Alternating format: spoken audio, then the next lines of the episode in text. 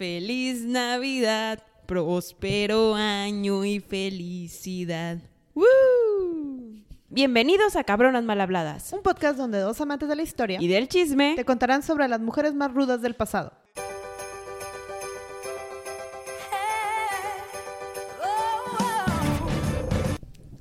Excelente. Sandy. Hemos llegado a nuestro episodio navideño. ¿Tú sabías que había muchas tradiciones navideñas, incluyendo mujeres en el mundo?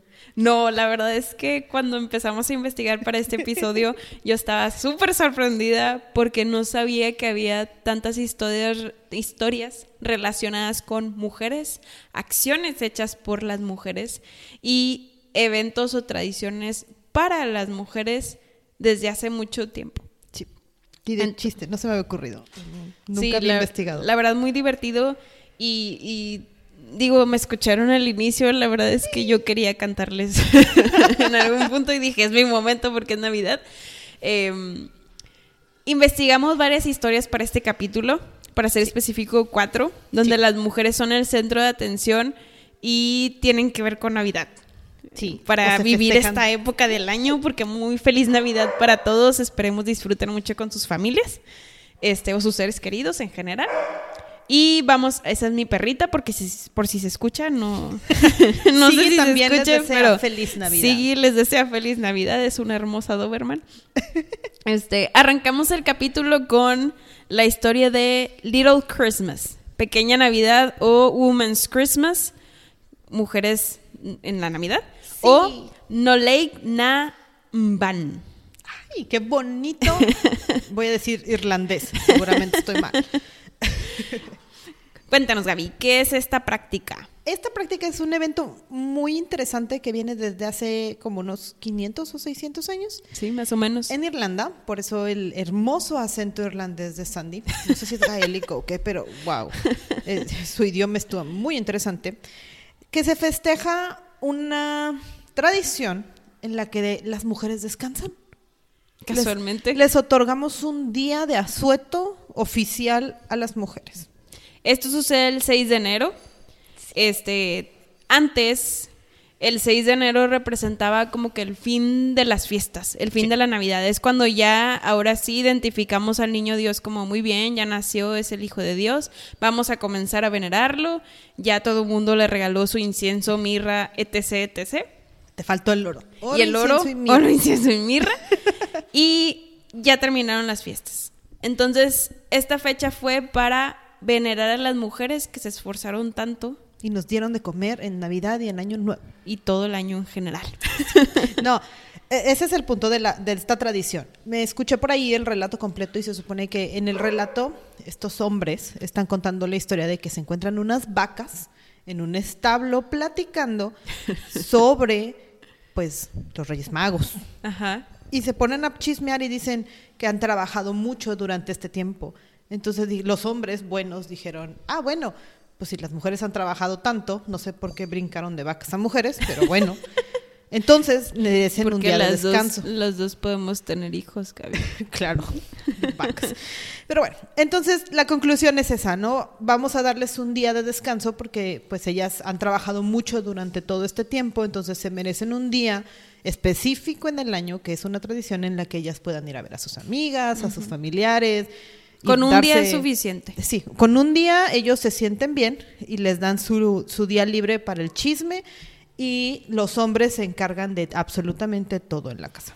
Con un día, porque es mucho trabajo para ellos, pobrecitos. Sí, se esfuerzan un día y pagan los manches. 364 extras. Pero bueno, esto no le quita lo bonito al evento. Más que nada porque aparte las mujeres podían ir a los bares, a los pubs Sí. de ahí de la región. Entonces, los pubs normalmente las mujeres solas no podían asistir, era mal visto, pero durante este día ellas se podían juntar, como dice Gaby, con sus amigas, tomaban, les valía queso, que me sirvieran los hombres. Sí, sí. Este, Y bueno, e- esta es... Es una tradición muy extraña. o Es sea, una a- tradición. Me gustó mucho la idea. También está ligada a muchas tradiciones como muy supersticiosas irlandesas. Así es su cultura. Entonces, también dicen que no puedes quitar los adornos de Navidad antes del 6 de enero. Ah, también porque lo vi. pues porque entonces está padre porque si las mujeres descansan el 6 de enero, los hombres son los que tienen que recoger la casa completa.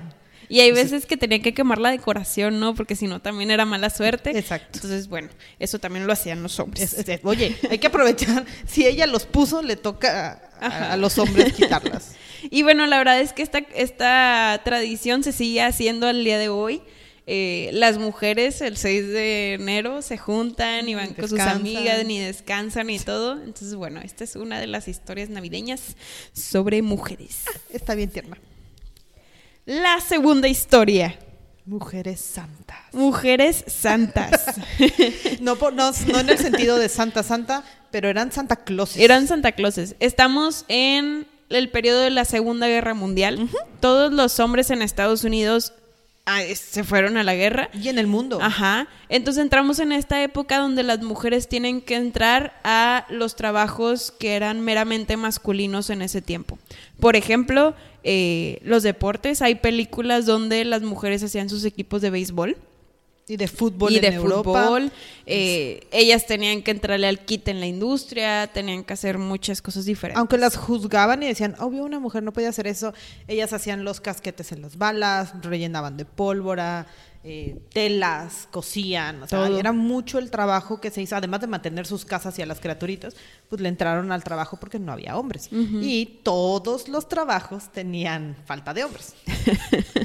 Entonces, Aquí es donde nace la historia de que contratan este, a la primera mujer, señor Claus. Antes de la, de la Segunda Guerra, por los 1937, se empezaba a escuchar eso de Mrs. Claus, de Mamá Claus. ¿qué es eso? Mamá Claus, la esposa de Santa Claus.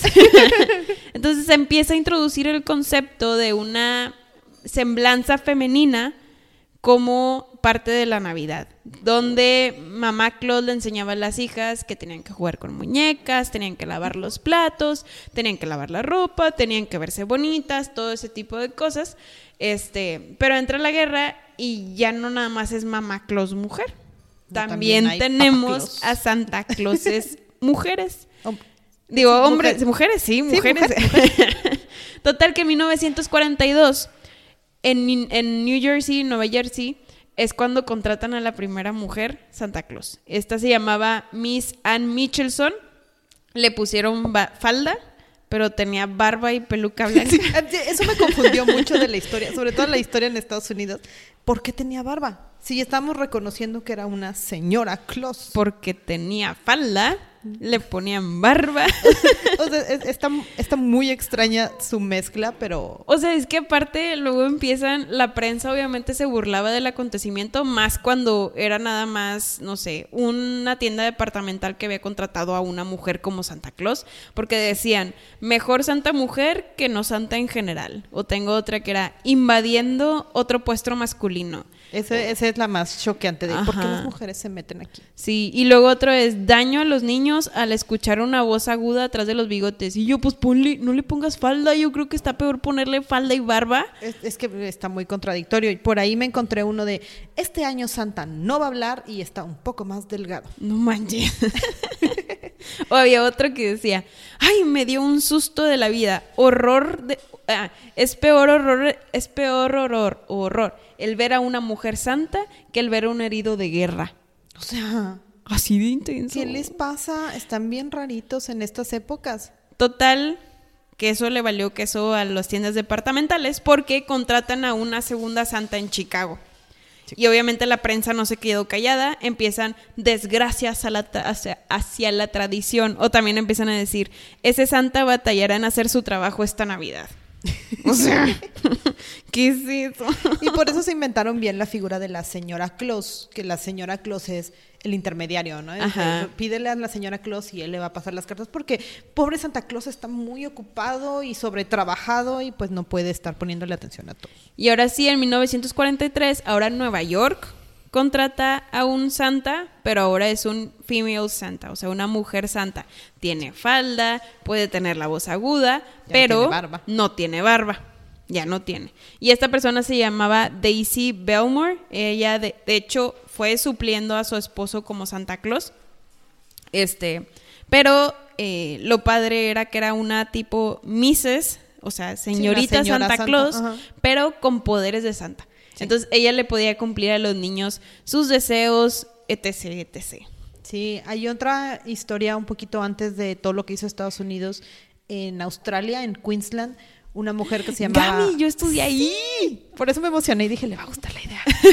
una mujer que se llamaba Nancy Bird Walton se vistió de santa y se trepó a su avión porque ella podía volar y empezó a repartir regalos en zonas marginadas y a llevar enfermeras para que trataran a los niños dentro de esa zona. Ay, qué padre. Lo triste de esta historia es que para los para 1935 le quitan sus, sus alas, ahora sí que la limitan, ya no puede volar porque pues las mujeres no están hechas para, para volar. Ah, ¿cómo así de plano? Cinco años después ella dejó de poder ir a ayudar y a niños. Nada más porque era mujer. Porque vieja. No manches. Sí.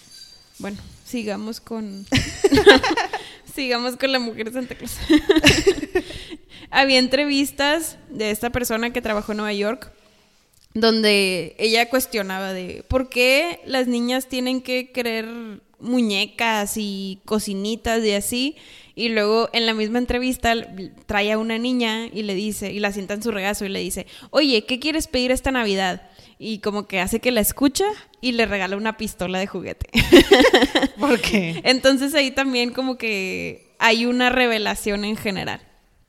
Seguimos 1944.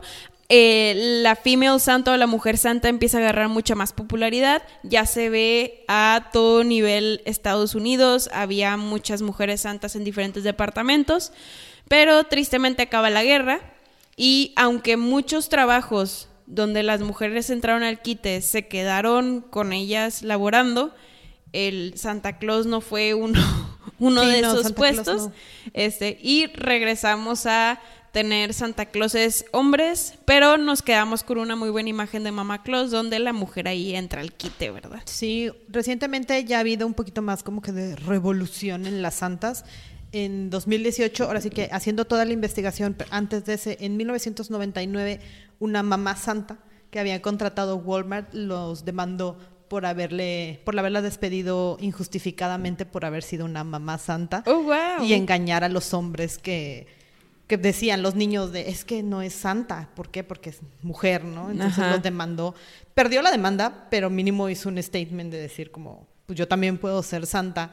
Y ya luego en 2018 en Nueva Zelanda eh, aparece la primera santa maorí que además era parte de la comunidad LGBT. Entonces, como que, ah, novedades en la Y en Nueva York fue la primer santa trans, que la dejaron existir como santa en Nueva York. Entonces, diversidad de santas. Y yo creo que se va a seguir revolucionando ese tema de los santas. A ver si la siguiente Navidad nos sacamos otro. Otro estilo de santa. hay otras, hay como folclore por todos lados. Me puse a investigar. Ya que caes en las mujeres santas, empieza a caer en todo el folclore de santas. y me encontré una de folclore italiano que se llama Befana. Es una bruja que anda en escoba. Que Dando regalos. Ah, wow. El folclore completo dice que llegaron los Reyes Magos a preguntarle que dónde estaba el niño Jesús y ella estaba muy ocupada haciendo sus actividades de la casa con su escoba y les dijo de que pues, no, no sé y no los puedo ayudar, sorry, sigan su camino. Se fueron los reyes. Al día siguiente que terminó ella con todas sus actividades dijo, ay, me siento mal, los pude haber ayudado, ¿qué hago? Bueno, entonces agarró su escoba y su bolsa de dulces y se puso a repartirle dulces a todos los niños pensando que alguno de los niños iba a ser Jesús. Entonces anda con su escoba por el mundo repartiendo dulces. Es que como no sabemos que así se empezó a hacer la tradición. Exacto. De que haya empezado por ahí, de que una mujer dio dulces y de ahí se transformó en que San Nicolás que daba que también daba de madera y todo se transformó en que Diferentes dan- figuras. dar regalos en Navidad. Ajá. Cada quien tiene su folclore, pero pues está divertido que si hay uno específicamente que es mujer. Súper padre. 10 de 10, Gaby, con tu, tu folclore italiano. Perfecto. Revolucionamos a otra historia. Ay, esta está bien intensa. Este está súper padre. Este es... Yo encontré un artículo y me gustó el nombre. Navidad antirracista. Ay, así voy a llamar este bloque. Navidad antirracista. Nos trasladamos ahora a los 1830 en Estados Unidos, dividido por diferentes guerras civiles, entre ellos la, el quitar la esclavitud. Sí. Tenemos dos bandos. Uno que quiere seguir con la esclavitud, o otro que en su mayoría son gente del norte, tipo por Boston, se llamaba Nueva Inglaterra esa partecita. Este, y ellos estaban en contra.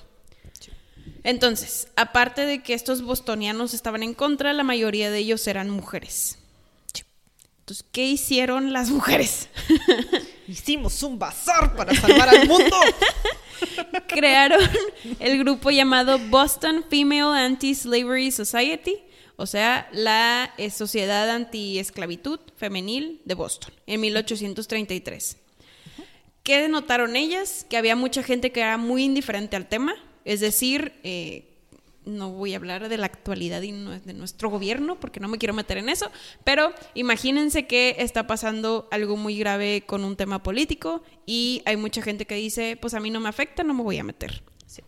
Entonces mucha gente estaba así. Ellas necesitaban dinero para poder concientizar a toda esa población para que se les uniera y poder abolir la esclavitud en general en Estados Unidos. Sí, era un movimiento muy fuerte y dijeron, ¿qué tenemos a la mano para poder este, conseguir el dinero que necesitamos para poder seguir haciendo propaganda?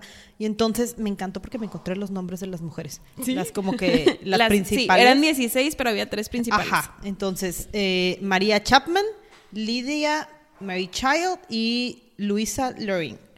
Que dijeron, a ver, comadres, vamos a buscar la forma de conseguir dinero, ¿qué sabemos hacer? Sabemos coser y Bordar bordar, y tejer. Y entonces vamos a hacer un grupo de mujeres que se dediquen a hacer esto, vamos a hacer un bazar en Navidad y lo vamos a vender. Y eso hicieron. El primer año contrataron un lugar para vender todos sus tejidos y todo, e igualmente juntar a toda una bola de revolucionarios aboli- abol- abolicionistas. Ajá, y ya era una zona segura para Ajá, chismear. Entonces podían platicar sobre tipo tácticas para hacer la abolición, aparte de que conseguían dinero. Y recaudaron más, o sea, la minuosa cantidad de 300 dólares de esa época. Imagínate cuánto es ahorita. Era un chorro, montón. era un chorro de dinero. Y esto hizo a que hicieran un evento el siguiente año, pero tristemente llegó un mob, o sea, llegó todo una, un grupo de personas que estaban, ajá, que estaban a favor de la esclavitud y derrocharon, o sea, invadieron el lugar, lo destruyeron, todo eso. Pero somos más inteligentes que la Claro. turba enojada. Chapman dijo, no me van a... O sea, a mí no me No gana. me detienen. y entonces, la casa de mi amiga sí. también está disponible. Mudémonos. Y le sucedió lo mismo y dijo, a mí no me siguen deteniendo. Mis papás. Mis papás tienen casa. Y nos mudamos a la casa de los papás. que al final, la verdad, como le seguía pasando esto de que la empezaban a atacar este movimiento de gente que estaba a favor de, de la esclavitud, ella dijo, ¿saben qué? Para que me dejen de estar fregando, este evento va a ser anual. En un lugar neutral. sí.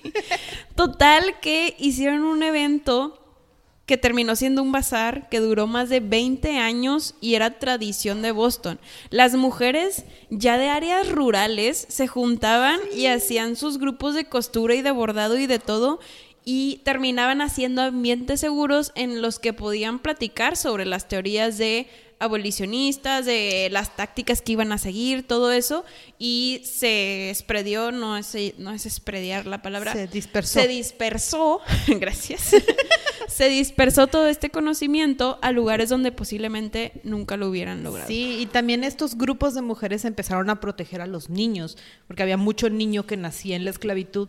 Entonces, entre todas defendían a los niños, se metían los latigazos, conseguían dinero específicamente para alimentar y educar a estos niños y poder como alejarlos de la esclavitud. Para 1840, este evento se volvió extremadamente grande, aparte de que Chapman tuvo la inteligente idea de traerse el primer árbol de Navidad súper grandote. Porque su simbolito original era un arbustito, un arbolito, Ajá. que a un alemán se llamaba, creo que Charles Follen dijo de, necesitamos un símbolo. ¿Qué vamos a hacer de símbolo? Mira, en Alemania usamos arbolito. Ok, un arbolito. Y se trajeron un como arbustito. Y ese era el símbolo. Sí, y luego sí, dijeron, sí. bueno, vamos a ponerle velitas. Sí, sí, Y sí. empezaron a adornar y de repente, ¡boom! Árbol de Navidad de Fue un súper arbolote y lo que hacían era que ahí vendían regalos abajo para seguir consiguiendo dinero. Entonces ya se volvió una atracción ahí en Nueva Inglaterra donde podían comprar regalos para sus hijos, este, podían platicar sobre temas de la, de, de- del antirracismo y todo ese tipo de cosas.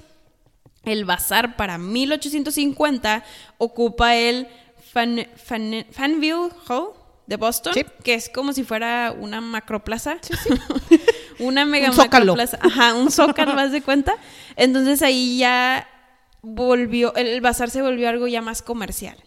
Entonces Chapman empezó a pensar de, oye, ¿sabes qué? Esto se está... Se está saliendo de control. Sí, se está saliendo de control, la gente ya lo está viendo por más consumismo. Si esto ya es capitalismo, Ajá. ya no es lo que empezamos, hay que buscar otra forma de ayudar. Cancela la feria en 1858 y lo reemplaza por un evento de gala, donde ahora sí trae a un chorro de representantes que están en contra de la esclavitud y a donadores y todo, y lo hace más una tipo acción benéfica.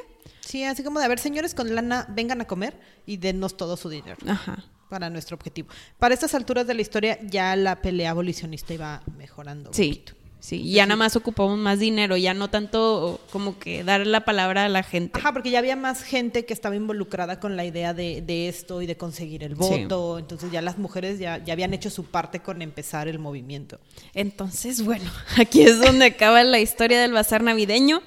La, la verdad es que Chapman, que era la líder principal, mis, Wow. mis grandes respetos, aquí se demostró que eh, aparte de poder recaudar dinero para una causa, las mujeres se podían meter a la política y provocar un cambio, Un cambio real. súper real en ella.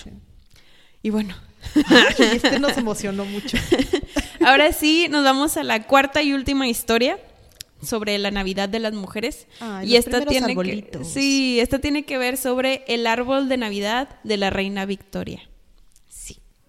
Hay dos teorías Ok, de cómo llegamos. cuéntame más. La primera es que el príncipe Alberto eh, era el, el- el esposo de la reina Victoria, ajá, introduce el árbol de Navidad de 1840. Sí, porque alemán. Ajá, importa un árbol de Alemania y lo pone.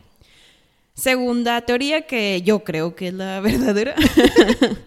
Tenemos a la reina Carlota, es decir, la abuelita de la reina Victoria. Sí. Ella era alemana, ella se casó con Jorge III. En Alemania, ya por los 1800, se usaba mucho el cortarle una ramita a un árbol, ponerlo como si fuera un mini arbolito, ponerle velitas alrededor y frutita y así, y ahí mismo intercambiar regalos. Sí. Era la tradición alemana de, de la Navidad, que obviamente viene de las tradiciones paganas, de la abundancia y la fertilidad y la época en la que podemos avanzar y las Saturnalias y todas esas historias.